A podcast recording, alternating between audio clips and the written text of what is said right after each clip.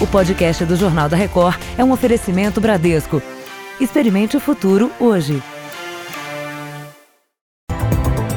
Confirmadas três mortes no prédio de Fortaleza. Novas imagens mostram o desespero dos sobreviventes. Desigualdade aumenta no Brasil, agravada pelo desemprego. Ministro diz que óleo que atingiu o Nordeste pode ter vazado durante transferência entre navios. Presidente Bolsonaro afirma que não quer comando do PSL. Relator da CPI do BNDES deixa Lula e Dilma fora das acusações de propina. E na série especial, as conquistas dos universitários com síndrome de Down.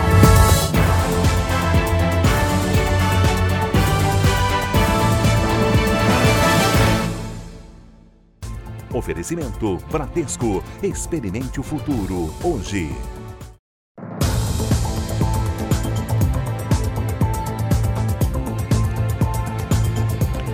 Olá, boa noite para você. Um jovem de 21 anos está preso injustamente na região metropolitana de São Paulo. Ele foi confundido com criminosos que tentaram roubar dois guardas civis num posto de combustíveis. Mas as câmeras de segurança mostram que ele é vítima de um tiroteio entre os assaltantes e os guardas. Familiares e amigos protestaram em frente à delegacia. Só a justiça que a gente quer. Quem não vai voltar à vida deles? Cauê Oliveira Francisco, Bruno Nascimento de Souza e Rodinei Alves dos Reis voltavam de Aparecida para São Paulo no último sábado, quando pararam neste posto para abastecer. As câmeras de segurança mostram que estava acontecendo um assalto bem no momento em que eles chegam de carro. Os criminosos vêm a pé e rendem os donos de duas motos. Guardas civis municipais de Itapecerica da Serra, na Grande São Paulo, que estavam de folga com as namoradas. Quando os assaltantes tentam fugir, começa o tiroteio. Dentro do carro, os amigos de Cauê foram baleados e mortos. Ao sair do veículo para pedir ajuda, o jovem foi agredido e imobilizado por um dos guardas. Os três trabalhavam com carteira assinada e faziam bicos em eventos como shows e jogos de futebol. Sorvete tem, água tem. O Rodinei trabalhava de segunda a segunda. No depoimento, os guardas disseram que foram abordados por dois indivíduos que desceram do veículo e anunciaram o roubo. Por quê? Que eles estão mortos, um amigo nosso está na cadeia e esses guardas GCM, eles não aparecem para falar. A namorada de um dos guardas morreu no tiroteio, assim como um dos assaltantes. O outro está preso. Hoje à tarde, o delegado que assumiu a investigação foi até o presídio para ouvir Cauê e o suspeito preso. Os dois guardas municipais também devem prestar depoimento nos próximos dias. A defesa de Cauê entrou com um pedido de habeas corpus, que até agora não foi apreciado pela justiça meus amigos que foram enterrados como ladrões, que eles não são, são pai de família, como foi provado. E mais uma coisa, queremos a liberdade também do Cauê, que foi preso injustiçado. Procurados pelo Jornal da Record, os guardas civis metropolitanos disseram que não vão se pronunciar até o fim da investigação. A Prefeitura de Itapecerica da Serra informa que eles estão afastados do trabalho nas ruas. Em nota, a Secretaria de Segurança Pública de São Paulo afirma que os dois detidos foram reconhecidos pelas vítimas, presos em flagrante e indiciados por latrocínio. Mas as imagens das câmeras de segurança agora serão analisadas e as vítimas ouvidas novamente. Os bombeiros confirmaram até agora a morte de três pessoas no desabamento do edifício Andréa, em Fortaleza ainda há desaparecidos. E novas imagens mostram o momento da queda e o desespero de um homem que só pôde correr para escapar do pior. O homem não teve tempo de olhar para trás e saber o que estava acontecendo. Com o estrondo, só conseguiu correr para não ser atingido. Ontem, minutos depois do desabamento, ele falou com nossa equipe. Eu o estrondo, eu procurei só correr. Corri, corri, pedir a Deus para sair com vida. Na imagem é possível ver outras quatro pessoas no estacionamento do edifício. Seriam a síndica, o porteiro e trabalhadores. Gilson, pai de Nazareno, foi atingido perto dali. Ele estava num mercadinho em frente ao prédio. Um franelinha aqui da região, meu irmão também trabalha aqui na outra rua, falou assim pro meu irmão, é, Ei, eu, eu, eu vi o teu pai entrando lá no mercadinho antes do, do acidente. Aí o meu irmão ligou pro meu pai, ele atendeu gritando, dizendo que estava com muita dor, que não estava aguentando. Hoje, a mãe do estudante Davi, que mandou uma foto por WhatsApp, disse como conseguiu falar com o filho. Mamãe, ligue para os bombeiros, ligue para SAMU, ligue para todo mundo. Mamãe, eu tô aqui debaixo dos escombros. Davi estava no apartamento com o gato de estimação, que ainda não foi encontrado. O irmão dele disse que a família está muito abalada. A nossa vida estava ali dentro, entendeu? Acabou. Nós não tem mais nada, vamos começar do zero de novo. Até o início da tarde, os bombeiros estavam trabalhando de forma manual e com equipamentos que não provocassem a instabilidade dos escombros. Agora, neste momento, as equipes de resgate recebem o auxílio de máquinas. Um trator, uma retroescavadeira e caminhões auxiliam na retirada do que sobrou do prédio. Muitas famílias ainda esperam por notícias dos parentes que estavam no edifício. Rômulo tem dois tios e uma prima que ficaram nos escombros. A gente nunca quer acreditar que seja um prédio de alguém conhecido, de um tio. Vamos ao local do desastre com a repórter Amanda Silva, que acompanha os trabalhos de resgate. Boa noite, Amanda. Há indícios de sobreviventes sob os escombros?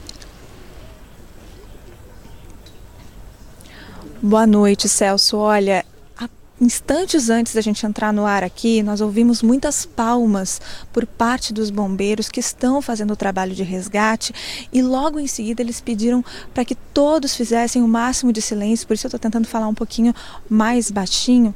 E eles continuam lá tirando vários desses destroços ali do edifício e o que tudo indica é que eles ouviram ou pelo menos perceberam o indício de que alguém está ali, de que alguém está com vida embaixo dos destroços. Então, nós estamos aqui acompanhando. Foi um momento de muita felicidade, inclusive pelas pessoas que estão aqui acompanhando, grupos que estão aqui de ONGs, né, voluntários que estão dedicados a esse trabalho aqui. Todos ficaram muito emocionados, mas a, a informação é, confirmada de que há um sobrevivente a gente não tem. O que a gente tem é realmente esse momento de muita atenção e a gente vai continuar aqui acompanhando. Já já eu volto. Celso, Adriana.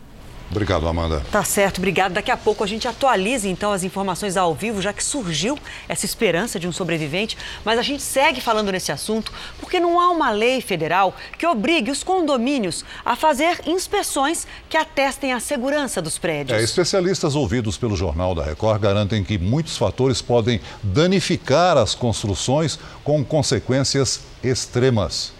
No laboratório do Instituto de Pesquisas Tecnológicas em São Paulo, um teste de resistência do concreto. Numa prensa, a peça de 4 quilos recebe uma carga que vai aumentando. O rompimento é quando a pressão chega a 64 toneladas.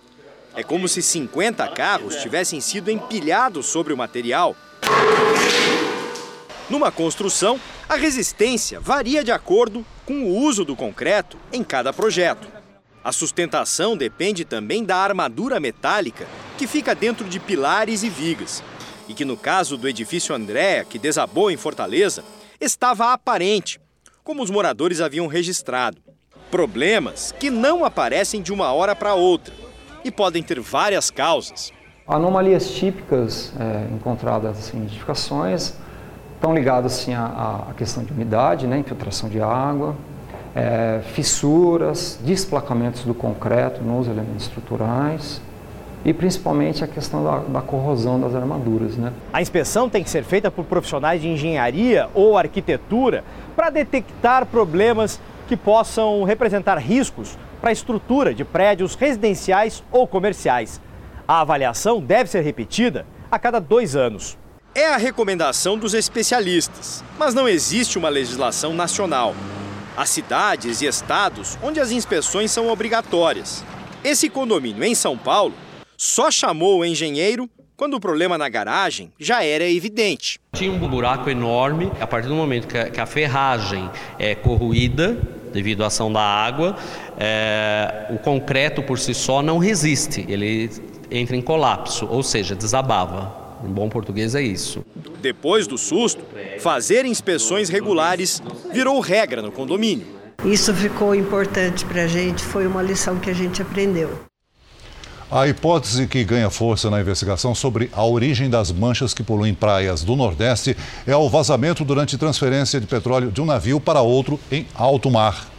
Parecia que as manchas tinham dado uma trégua, mas hoje cedo elas reapareceram na Pituba, praia urbana de Salvador. Só aqui foram 15 toneladas. Essa foi a maior mancha de petróleo que atingiu Salvador desde que os primeiros vestígios apareceram por aqui na semana passada.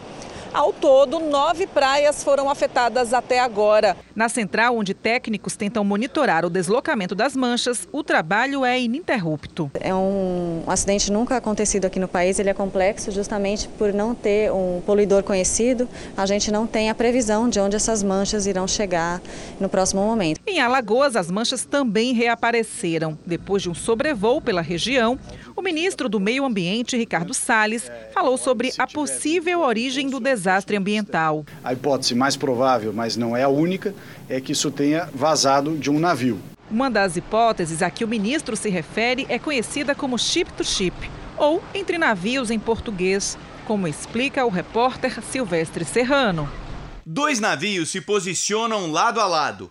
Bombas de alta pressão passam o petróleo de um lado para o outro é uma operação em alto mar para fugir de tarifas portuárias.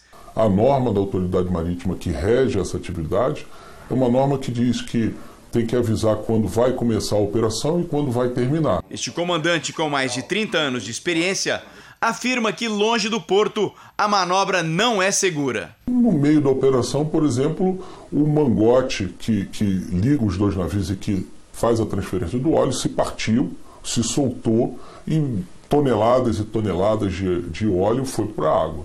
Então, essa é uma das hipóteses para esse desastre que nós estamos assistindo. Novas manchas apareceram ainda em Sergipe, onde os técnicos procuram impedir que o petróleo atinja os rios. Nós não sabemos quanto deste óleo ainda está no mar. Mas acha que ainda há vazamento ativo? Nós não sabemos qual é a fonte. Como não se sabe qual é a fonte, não dá para mensurar se tem ainda continuidade ou não. Você quer sacar parte do seu FGTS, aquela parcela de até 500 reais? Então, olha só, a partir dessa sexta-feira, a Caixa Econômica Federal começa a liberar esse saque para quem não é correntista do banco. É permitido tirar até 500 reais, como eu disse, por conta, conforme esse calendário que você já confere aqui comigo, que vai seguir a data de nascimento dos trabalhadores. Por exemplo, quem faz aniversário em janeiro já saca a partir dessa sexta-feira. Quem nasceu em fevereiro vai poder sacar a partir da semana seguinte, 25 de outubro outubro. E depois vai seguindo aqui essas datas, olha, aniversariantes de março e abril sacam em novembro, aniversariantes de maio e junho sacam em dezembro, já quem nasceu no segundo semestre, quem faz aniversário no segundo semestre, aí só vai poder sacar no ano que vem, seguindo essa outra parte aqui da tabela. Olha, quem faz aniversário em julho, agosto e setembro vai sacar ao longo do mês de janeiro de 2020. Aniversariantes de outubro e novembro vão poder sacar nessas datas de fevereiro. E por último, quem faz aniversário em dezembro vai sacar a partir do dia 6 de março. O filme Nada a Perder 2 continua sua turnê mundial. Mexicanos e colombianos conheceram a história do Bispo Edir Macedo na telona. No Chile, a pré-estreia teve a presença de convidados especiais. Música típica para receber Petrônio Gontijo.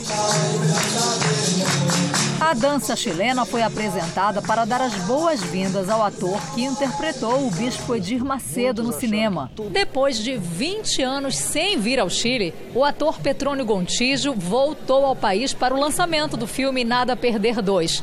Além da recepção musical, Petrônio tirou fotos, deu entrevistas e conheceu o fã-clube chileno, que até então só conhecia pelas redes sociais.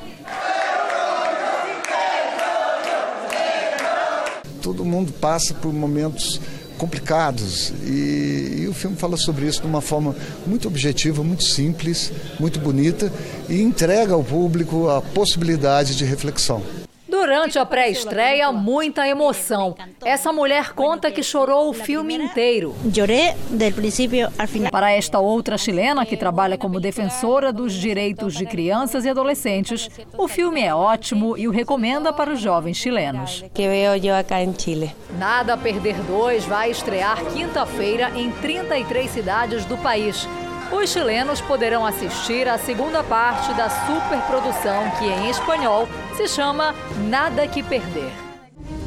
Nada a Perder 2 mostra os momentos mais marcantes e tensos da trajetória do bispo Edir Macedo, da saída da prisão no início dos anos 90 até a construção do Templo de Salomão em 2014 em São Paulo.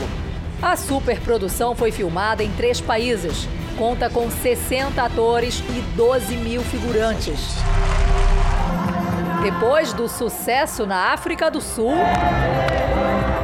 Portugal, Estados Unidos e Argentina, o longa chegou às salas de cinema também no México. O filme está sendo exibido nos 32 estados do país. Só no fim de semana de estreia, mais de 170 mil pessoas viram a história de Edir Macedo nas telas de cinema. A mensagem do filme é nunca se dar por vencido, lutar, afirma a Guadalupe após ver o filme. Harrison também se emocionou. É uma mensagem forte, contundente, chega no coração e realmente mostra que com fé tudo é possível. Que com fé todo se pode fazer.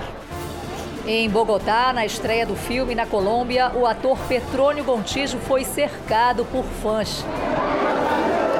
Estou recebendo um carinho que não esperava, um carinho que realmente me emocionou na entrada do teatro. É, haviam muitas pessoas com cartazes, com fotos, fãs de Nada que Perder. Sara se identificou muito com o longa. Todos passamos por momentos que parecem impossíveis. É um filme para todos, diz a colombiana. Que é uma película para todos. A turnê mundial de Nada a Perder 2 segue agora para Londres e Israel. Veja a seguir: o Supremo começa a julgar amanhã se mantém em prisão após condenação em segunda instância. E ainda hoje, na nossa série especial, a história da Luísa, a primeira relações públicas do Brasil com síndrome de Down.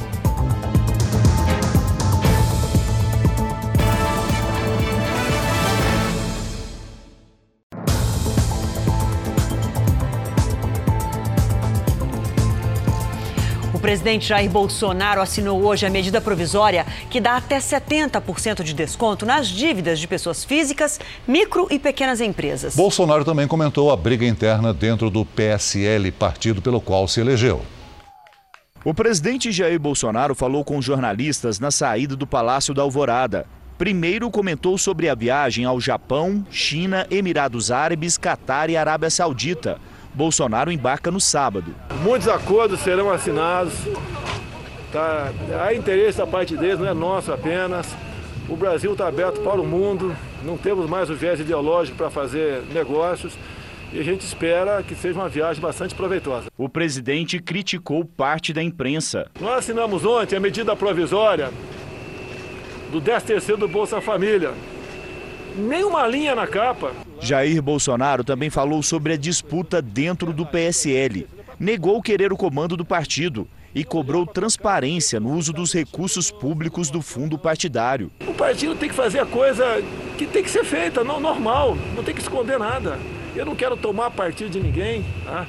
Agora, transparência faz parte do, do. O dinheiro é público. 8 milhões é, por mês.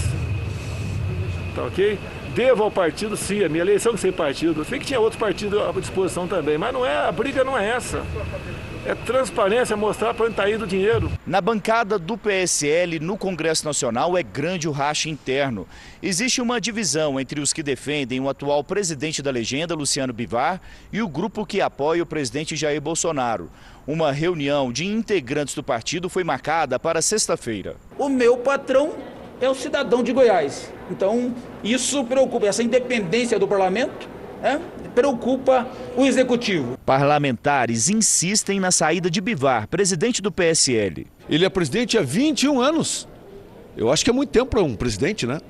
Eu acho que temos outras pessoas para mudar. Durante esta quarta-feira, Jair Bolsonaro teve agenda intensa no Palácio do Planalto esteve com ministros do Supremo, entre eles Dias Toffoli e Gilmar Mendes, e assinou a medida provisória que cria o contribuinte legal. O objetivo é fazer com que devedores paguem dívidas com a União. Segundo o governo, essa é uma alternativa mais justa aos chamados refis, parcelamentos especiais. Entre os devedores da dívida ativa, os descontos poderão chegar a 70% para as pessoas físicas, micro e pequenas empresas. O relator da CPI que investiga supostos empréstimos irregulares do BNDES durante os governos petistas retirou do parecer final os nomes dos ex-presidentes Lula e Dilma. A CPI do BNDES foi marcada por bate-boca. A incompetência de Vossa Excelência que incluiu uma solicitação de indiciamento de um morto. Competente é você que está defendendo que o relatório não seja votado. O deputado Glauber Braga se referia ao ex-deputado Mendes Ribeiro, que faleceu em 2015 e foi indiciado no relatório da CPI. Outro ponto de atrito aqui na CPI foi a decisão do relator. O deputado Altineu Cortes preferiu deixar de fora o indiciamento de algumas pessoas, entre elas os ex-presidentes Lula e Dilma Rousseff.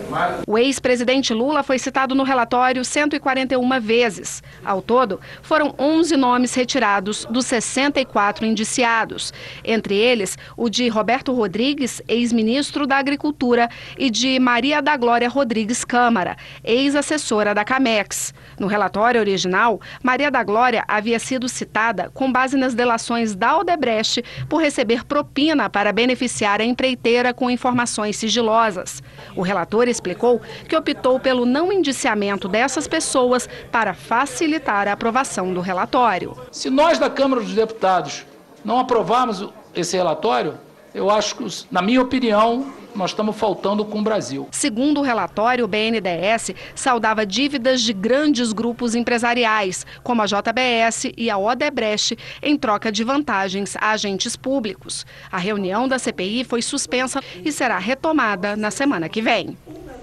A defesa do ex-presidente Lula disse que as acusações não têm fundamento e que ele não decidia sobre empréstimos. O grupo JF dos empresários Joesley e Wesley Batista enviou nota afirmando que os executivos da empresa já trataram do assunto em mais de 100 depoimentos às autoridades. A empreiteira Odebrecht reafirmou que colabora com as autoridades e segue comprometida com a ética e a transparência. A ex-presidente Dilma Rousseff não respondeu aos nossos contatos. Nós não conseguimos contato com o ex-ministro da Agricultura, Roberto Rodrigues, e com a ex-assessora da Câmara de Comércio Exterior, Maria da Glória Câmara. O Supremo Tribunal Federal começa a julgar amanhã se mantém a possibilidade de prisão após condenação em segunda instância. Hoje, os ministros quebraram o silêncio. O ministro Luiz Roberto Barroso saiu em defesa da prisão após condenação em segunda instância. Ele acha que o entendimento aplicado desde 2016 melhorou o combate à corrupção no Brasil. Essa cultura que naturalizou as coisas erradas precisa ser enfrentada. O mundo nos vê como um paraíso de corruptos.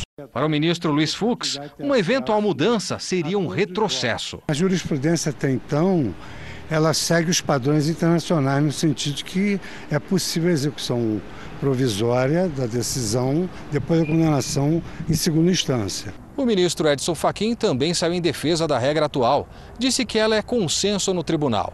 Já o relator do tema, ministro Marco Aurélio Melo, acredita que a mudança garantiria o amplo direito à defesa, conforme prevê a Constituição.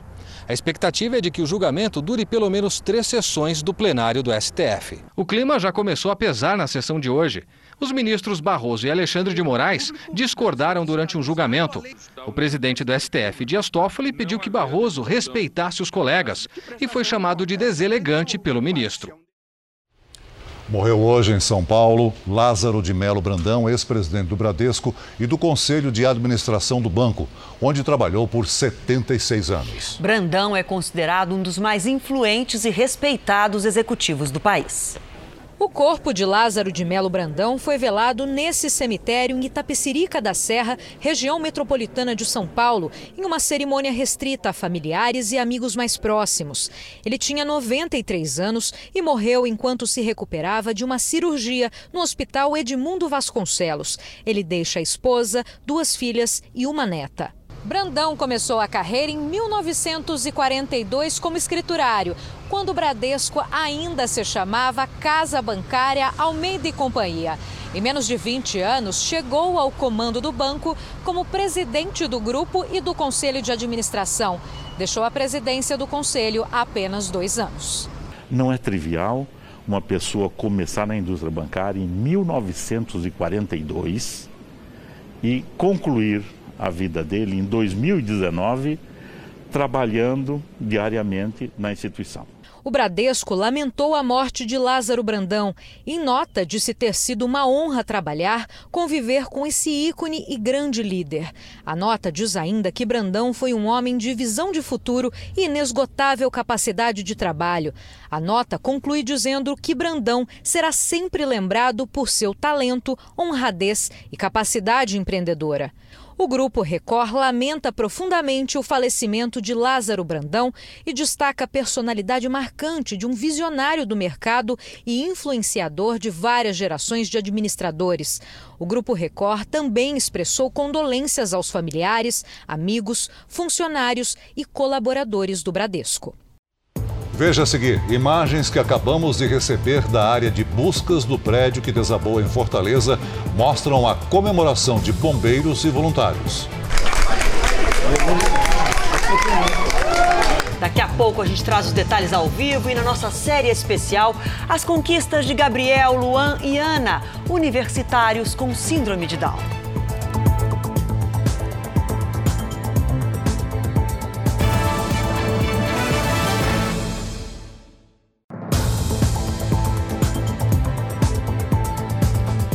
A desigualdade entre ricos e pobres aumentou entre 2012 e 2018, segundo novos dados do IBGE. Para os especialistas, o desemprego impulsionou a piora dos índices sociais. Eles crescem a olhos vistos e elas também.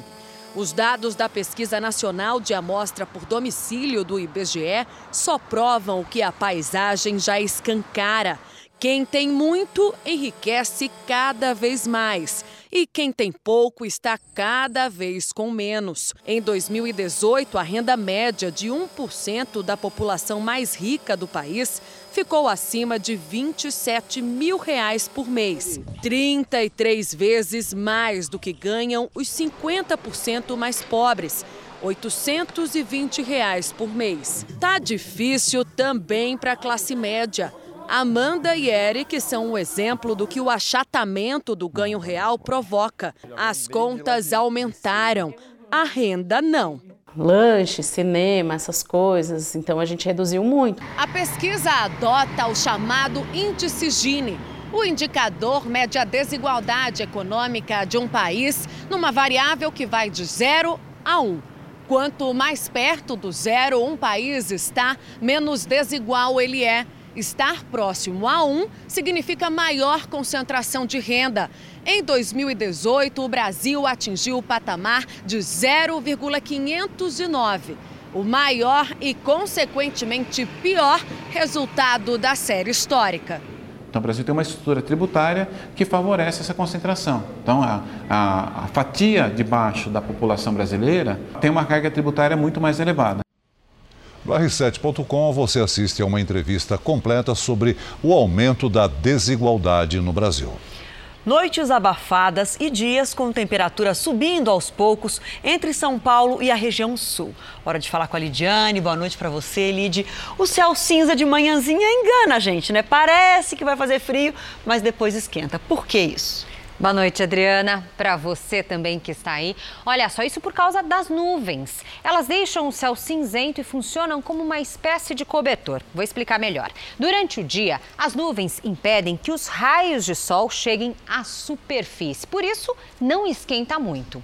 À noite, elas não permitem que o calor vá embora. Aí fica abafado mesmo. Amanhã tem previsão de ventos do mar em um corredor de umidade formando nuvens na metade sul do país, com risco de temporais no estado gaúcho. Na região norte e no centro-oeste, apenas aquela chuva rápida.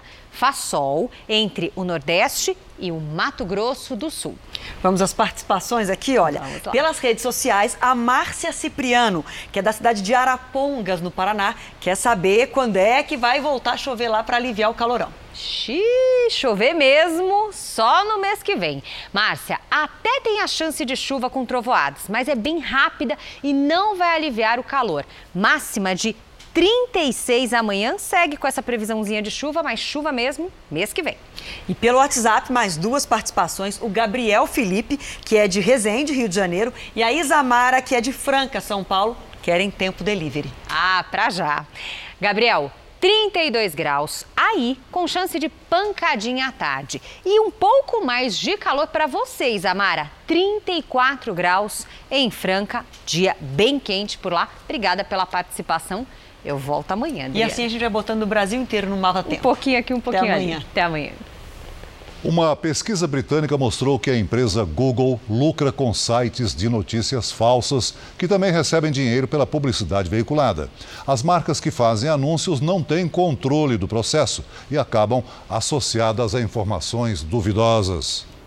Não se pode acreditar em tudo que está na internet. Isso muita gente já sabe. Mas um relatório de uma ONG britânica fez uma revelação preocupante sobre as chamadas fake news.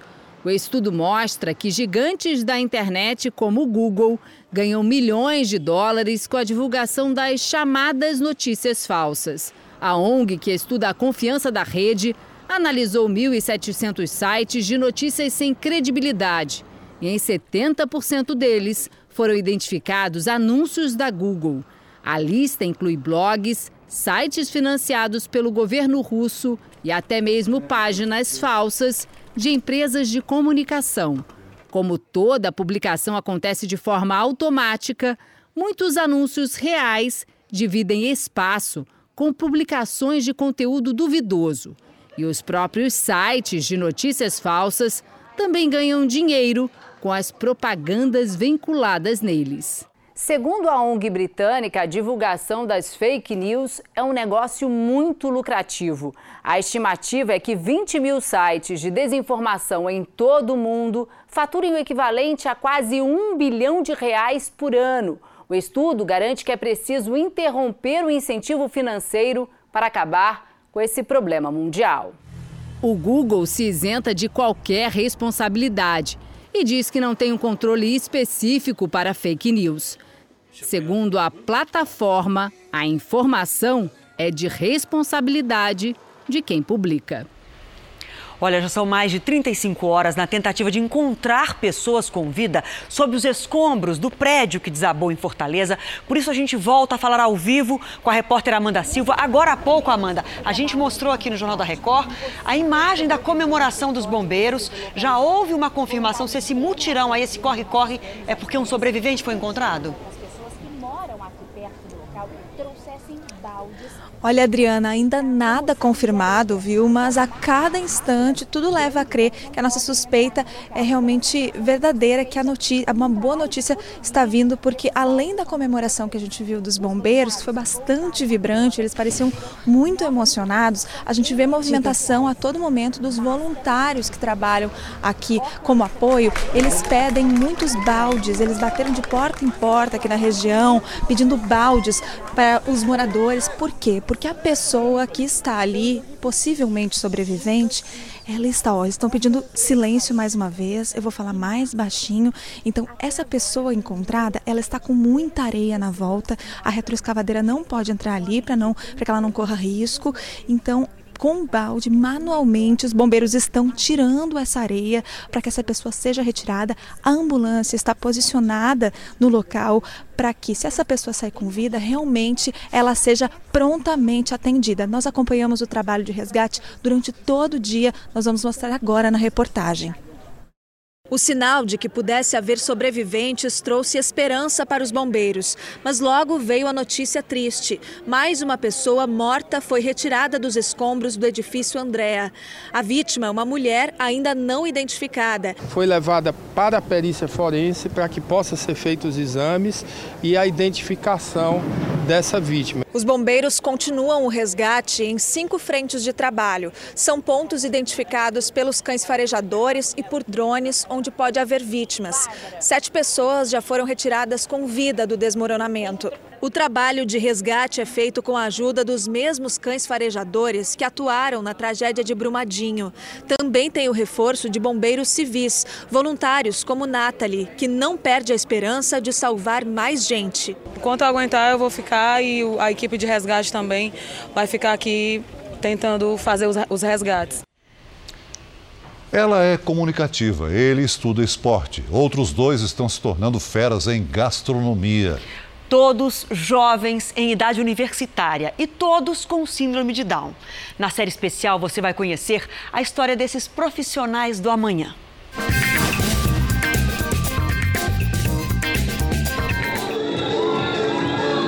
A noite de festa é para celebrar uma trajetória de superação. Como é que tá o coração a essa altura, hein? Tá mil. É? Uhum. O que, que passa um filme na sua cabeça? Como é? Passa um filme na minha cabeça que eu estou formando. Eu sou muito feliz por isso. A protagonista desta história se chama Luísa de Souza Rocha Camargos, hoje com 26 anos, a primeira Relações Públicas do Brasil com síndrome de Down. Eu quis fazer as, as, relações públicas que tem a ver comigo. Sou muito comunicativa e tudo mais. Síndrome de Down é uma falha na divisão celular do óvulo. A pessoa nasce com 47 cromossomos nas células, em vez de 46, como a maior parte da população. Com duas horas de nascida a gente já sabia. A princípio, tudo novo, né? Junto com o diagnóstico, surgem as inseguranças e os questionamentos. Será que a gente vai dar conta? Sabe? Será que nós vamos ser capazes de cuidar? Será que ela vai falar? Será que ela vai andar? Em busca de respostas, a família procurou ajuda com uma equipe de especialistas. Na noite de formatura, o time inteiro estava lá. Peguei no colo. e sabia que ia chegar esse dia, né, Lu? É claro. É, eu tinha certeza. Luísa, ela recebeu muita estimulação. Ela esteve comigo desde os 15 dias de nascida até os 16 anos de idade. Então ela teve uma trajetória muito rica.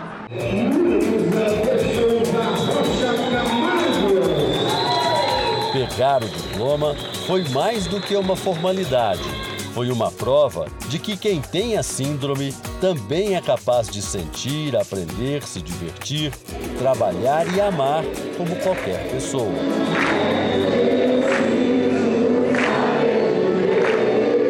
Alegria, acho que imensurável. Já vai chorar? Não dá pra falar hoje. A gente quer que as pessoas entendam que todo mundo pode, que eles têm capacidade, eles só precisam de oportunidade e de alguém que acredite neles de verdade.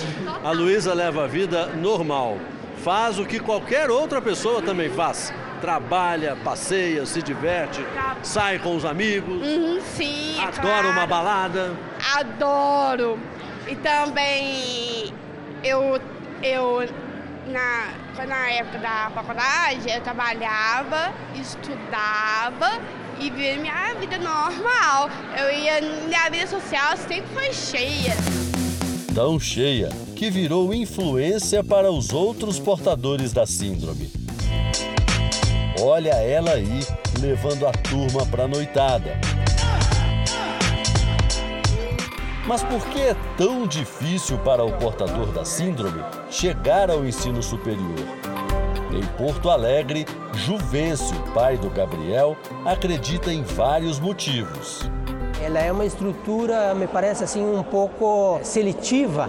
Talvez tenha a questão familiar também, que é, a família muitas vezes não acredita de que o filho, por ter uma deficiência, ele possa vir a fazer um curso superior. Apaixonado por esportes, Gabriel faz faculdade de educação física.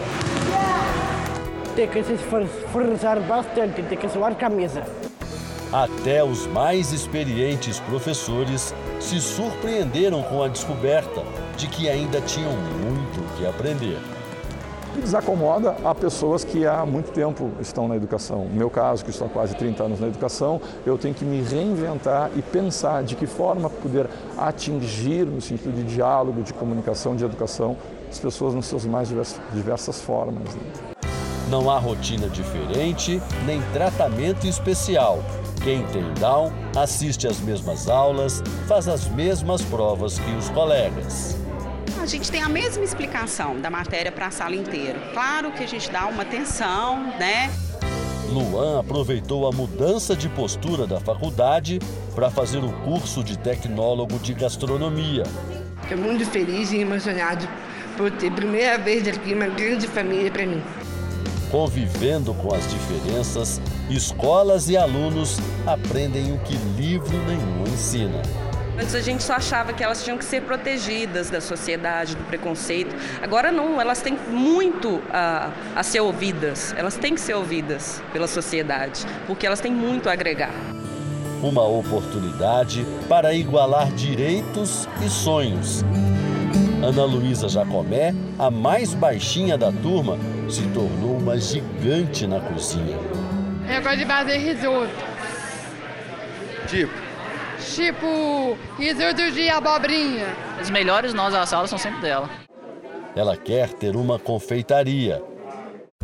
Luísa, Gabriel, Luan, Ana e todos os outros com Down simbolizam novos tempos, sem preconceito e com esperança de que cada um pode ocupar um lugar próprio e digno na sociedade. E você, teve que superar uma diferença física, um problema de saúde para chegar à faculdade? Quem sabe até já se formou? Manda sua história, uma foto, um vídeo com a hashtag Você no JR. O Jornal da Record termina aqui. Você pode assistir a edição de hoje na íntegra no Play Plus. Não se esqueça, o Jornal da Record também tem versão em podcast. É só acessar as nossas plataformas digitais. Mais notícias sobre o possível resgate de um sobrevivente nos escombros do prédio em Fortaleza, à meia-noite e meia no Jornal da Record, com Sérgio Aguiar. Fique agora com a Fazenda, com o Marcos Mion. A gente volta a se encontrar amanhã aqui no JR. Até lá. Boa noite, até amanhã.